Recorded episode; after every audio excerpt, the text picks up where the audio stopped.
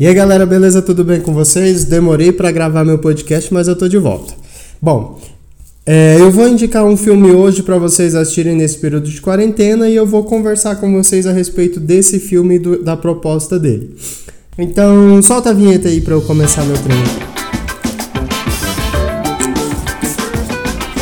Beleza, bom, antes de tudo eu quero perguntar. É, vocês sabem por que o Harry Potter, a Hermione e o Rony Weasley se dão tão bem? Tempo. Bota o reloginho. Bom, eu explico. É porque existe entre eles um estado, no caso um estado de amizade, uma qualidade que é a qualidade de lealdade de duas ou mais pessoas ou coisas ligadas entre si por uma recíproca dependência, em virtude da qual realizam as mesmas finalidades pelo auxílio mútuo e coadjução recíproca. Deu para entender? Não, não deu para entender, né? Eu vou explicar para vocês. Bom, eles estão ligados pela amizade, que é o estado, e pela lealdade, que é a qualidade que existe entre eles, né? E num objetivo em comum, que é derrotar o Lord Voldemort. Baseado nessa informação que parece tão é, mirabolante assim, e ao mesmo tempo tão, não tão mirabolante, eu quero trazer para vocês o conceito de interdependência. Interdependência é o estado ou qualidade de duas pessoas ou coisas ligadas entre si por uma recíproca dependência, em virtude da qual realizam as mesmas finalidades pelo auxílio mútuo ou coadjunção recíproca. Entendeu? Bora lá então. Eu trouxe esse conceito para vocês hoje, que é para vocês saberem sobre esse projeto que se chama interdependência. Interdependência é um filme da Adelina von Furstenberg que une 11 curtas-metragens provenientes dos cinco continentes. Cada curta-metragem tem entre média de 7 e 11 minutos de diversos diretores e eles trafegam, é, trafegam não, né? E eles navegam, vamos dizer assim, entre ficção científica, drama, comédia, o sci-fi e por aí vai, entendeu? Tudo isso, tudo isso reunido para falar de uma coisa que o jumento de hoje em dia não entende, que é a necessidade de reduzir os danos ambientais e preservar recursos naturais. Entendeu? Porque esta, caso ninguém saiba ou não se atente a saber, é a única casa que a gente tem. Não tem lugar pra gente morar em Marte, não tem Plutão, não tem Urano, não tem Saturno, não tem lugar nenhum. É só aqui. Entendeu? Então, esse filme, Interdependência, se baseia numa agenda da ONU para o ano de 2030 para o desenvolvimento sustentável. E os filmes que são selecionados dentro desse projeto chamado Interdependência são baseados em experiências das, da, de vida real e tem aí o objetivo de conscientizar sobre o meio ambiente, as mudanças climáticas, né? E de alguma forma educar e fornecer novas perspectivas né, para as pessoas que vivem nesse, nesses dias doidos de hoje e para as gerações futuras. Até porque o cinema é eterno. Então, o filme tem uma hora e meia mais ou menos de duração e ele foi lançado no Brasil pelo Sesc TV. Ele está disponível no site do Sesc, que é o www.sesctv.org.br e no canal do Sesc na televisão. Foi disponibilizado o filme no dia 27 do 3, então é um filme bem recente. Bem, como eu sou um filho de Oxós, eu vou indicar para vocês outro filme que a maioria das pessoas assim acredito que já tenham visto na escola ou em algum local que tenha determinado, ah, não sei, deve ter visto em algum lugar. Se chama-se Uma Verdade Inconveniente. Esse filme foi um dos primeiros filmes que eu vi é, que falava sobre, a, sobre o meio ambiente, que falava sobre o, sobre, o, sobre o aquecimento global e sobre as mudanças climáticas no mundo, né? Ele é um filme de um cineasta norte-americano chamado Davis é, Guggenheim. Esse cineasta ele acompanha o Al Gore, que foi candidato à presidência dos Estados Unidos, né, em diversas palestras pelo mundo para tentar conscientizar as pessoas a respeito do, do aquecimento global. Hoje em dia, eu vejo que as pessoas acreditam e têm consciência relacionada ao aquecimento global, quando boa parte dela e a outra parte tem preguiça de pensar e prefere não acreditar. Só no ano passado, a Antártica teve uma temperatura de 20 graus Celsius, ou seja, teve um aumento de 3% do, em relação à temperatura normal dela.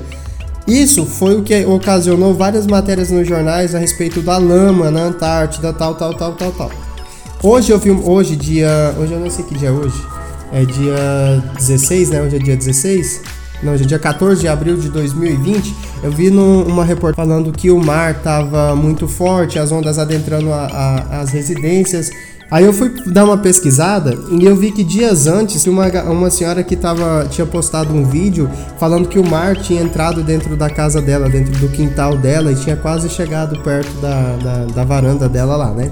Isso é só um fator de que o, o, o degelo do, da, das calotas polares estão aí acontecendo, né? É um, é um reflexo do aumento do nível dos, da água dos oceanos e esse aumento é um aumento incontrolável, galera.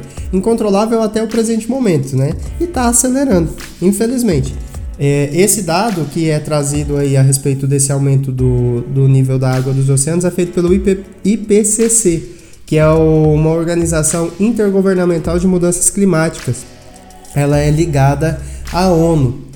Eu vou trazer para vocês um outro dado também que é um pouquinho importante e um pouquinho relevante. Eu estou usando da ironia mesmo, tá? É, que não que foi divulgado, mas não foi divulgado assim de uma maneira tão, tão intensa quanto foi no início do no final do ano passado, início desse ano a respeito das queimadas, é que a Amazônia no, de 2018 em, em 2018 teve um, um, uma margem de 20,5% de aumento na, na, no desmatamento. Esse ano, esse ano, no último mês, no mês de nós estamos no mês de abril, no mês de março, ela teve um aumento de 29,9%. E essa área equivale a quase 326,51 quilômetros. Os estados do Pará, Amazonas e Mato Grosso foram os estados que mais registraram um aumento nessa ordem, exatamente nessa ordem. Mas se tratando de Mato Grosso, nada me surpreende, né? Porque o Mato Grosso e Mato Grosso do Sul são irmãos que tem um pensamento muito, muito, muito, muito pequeno ainda em relação ao meio ambiente. Mato Grosso e Mato Grosso do Sul são estados que não, não querem desenvolver o pensamento cultural e, e o pensamento machista. É uma cultura muito machista. Não precisa se assustar porque isso é verdade. Mato Grosso do Sul, todo mundo que mora lá sabe. Os homens tratam as mulheres lá como se fossem lixo mesmo. E a gente fala, eh, vai e assusta com as coisas que a gente vê e, a, e acaba por isso mesmo, entendeu? Mas enfim, esse não é o assunto. O assunto em si é o desmatamento. Eu conversava com um amigo meu hoje, é, hoje não, né? Anteontem, e, e ele mora no exterior. ele estava falando que as pessoas lá são, já são preocupadas com esse. É, ele mora no Canadá. As pessoas lá já são preocupadas com esse lance de, é, de aquecimento global, cuidar do meio ambiente, tal, o consumo, é, o consumo consciente das coisas, onde tem uma cultura de que é, não precisa se ter muito para se viver bem. E ele estava conversando comigo até mesmo por conta do Covid-19, né?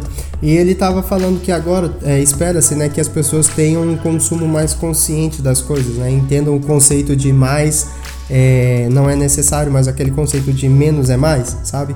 É, ter um, uma, uma percepção melhor sobre, sobre o mundo, né? Sobre as coisas que a gente tem. Eu acredito que a gente vai viver uma, uma mudança no pensamento. Eu acho que as pessoas vão passar a se olhar com mais é, serenidade mesmo, né? Já foi ensinado pra gente há muito tempo atrás a ser, a ter caridade, né? A, a praticar a caridade, a benevolência, essas coisas. De certa forma, o ser humano não aprendeu isso no início. Agora está sendo forçado a, de, de, alguma forma natural ou espiritual, não sei que seja, a, a pensar sobre isso. E a pensar também sobre as mudanças que o ser humano é, causa na própria Terra, né? É, em, em, relação a isso, em relação a isso, eu quero sugerir um outro filme que está na Netflix que se chama Our Planet, ou seja, Nosso Planeta. É, traduzindo, ah, eu sei traduzir. Enfim, é, eu, vou eu vou indicar esse filme para vocês verem como que as mudanças climáticas têm afetado não só a vida é, da, do ser humano, mas também a vida dos animais, a vida dos outros seres vivos que existem nesse planeta. Afinal, você, ser humano, eu, ser humano, não somos únicos nessa merda dessa terra que serve de abrigo para todo mundo, tá bom? Bom, É, era isso que eu queria deixar para vocês. Eu gostaria de deixar claro aqui para vocês que Deus pode até existir, depende da sua fé, mas a gente tem que acreditar na ciência também, tá bom? A ciência, se não, não fosse para ser aceita e acreditada, Deus também não tinha deixado. Agora é hora do áudiozinho do convidado. Bora o áudio do convidado. Oi, eu sou o Aaron, sou de Brasília e sou modelo e manequim. Se você não acredita, procura meu perfil nas redes sociais que você vai ver a beleza em pessoa. Beijos. Como a gente não tá podendo é, sair para gravar a entrevista, quando eu digo a gente, eu digo eu mesmo, tá? Não tô podendo sair para gravar as entrevistas por fora por conta do, do nosso é, da nossa quarentena. É, eu gostaria de sugerir aqui para vocês e vocês, se fossem do agrado de vocês, assistirem.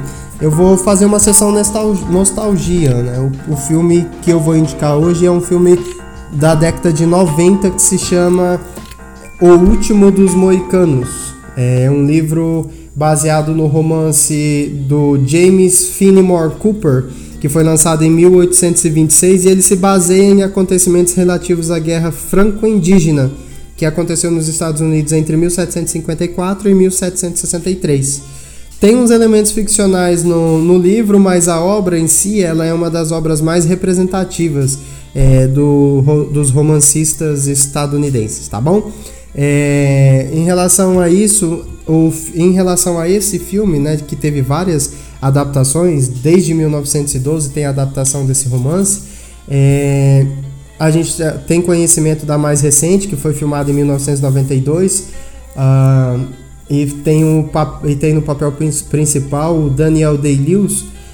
E teve algumas coisas bem bacanas a respeito desse filme, né? Ele ganhou o Oscar de 1993 na categoria de melhor som, venceu na categoria de melhor fotografia e melhor maquiagem o prêmio de BAFTA.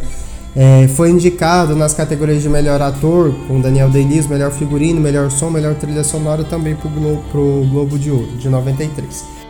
Então é isso, galera. Tudo que eu tinha para dizer para vocês eu já disse. Eu gostaria que vocês assistissem o filme Interdependência, tá? Tá disponível no site do SESC www.sesctv.com.br e a partir do conceito de interdependência vocês entendessem que tudo que está relacionado dentro daquele filme faz parte de um contexto maior. Ou seja, o filme quer mostrar pra gente que a gente depende um dos outros e que nós dependemos do planeta para sobreviver. É por isso que se chama interdependência. E é por isso que tem todas as junções de vários curtas dentro de um filme só. E esses filmes são dos cinco continentes, tá bom? Assistam, vejam. Qualquer coisa, mandem e-mail para mim. Meu e-mail é jander.s.gomes com z arroba gmail.com ou chama no Instagram, arroba jander.gomes com Z, tá bom? Um forte abraço para vocês, lavem as mãos, higienizem, se saiu na rua né, por necessidade, volta, troca de roupa, toma banho, bota a roupa para lavar, lava os alimentos que você trouxe da rua, lava a sacola de pano que você trouxe da rua, lava a mão, não vai visitar sua avó, mesmo que a sua avó esteja com saudade de você, se você mora separado dela, não vai visitar os velhinhos se você não tem condições de cuidar nem de você mesmo, não seja filho da puta e não saia na rua em protesto a favor desse governo retardado e por aí vai, tá bom? Um abraço, fiquem com Deus e até lá amanhã. Até amanhã, tchau, tchau.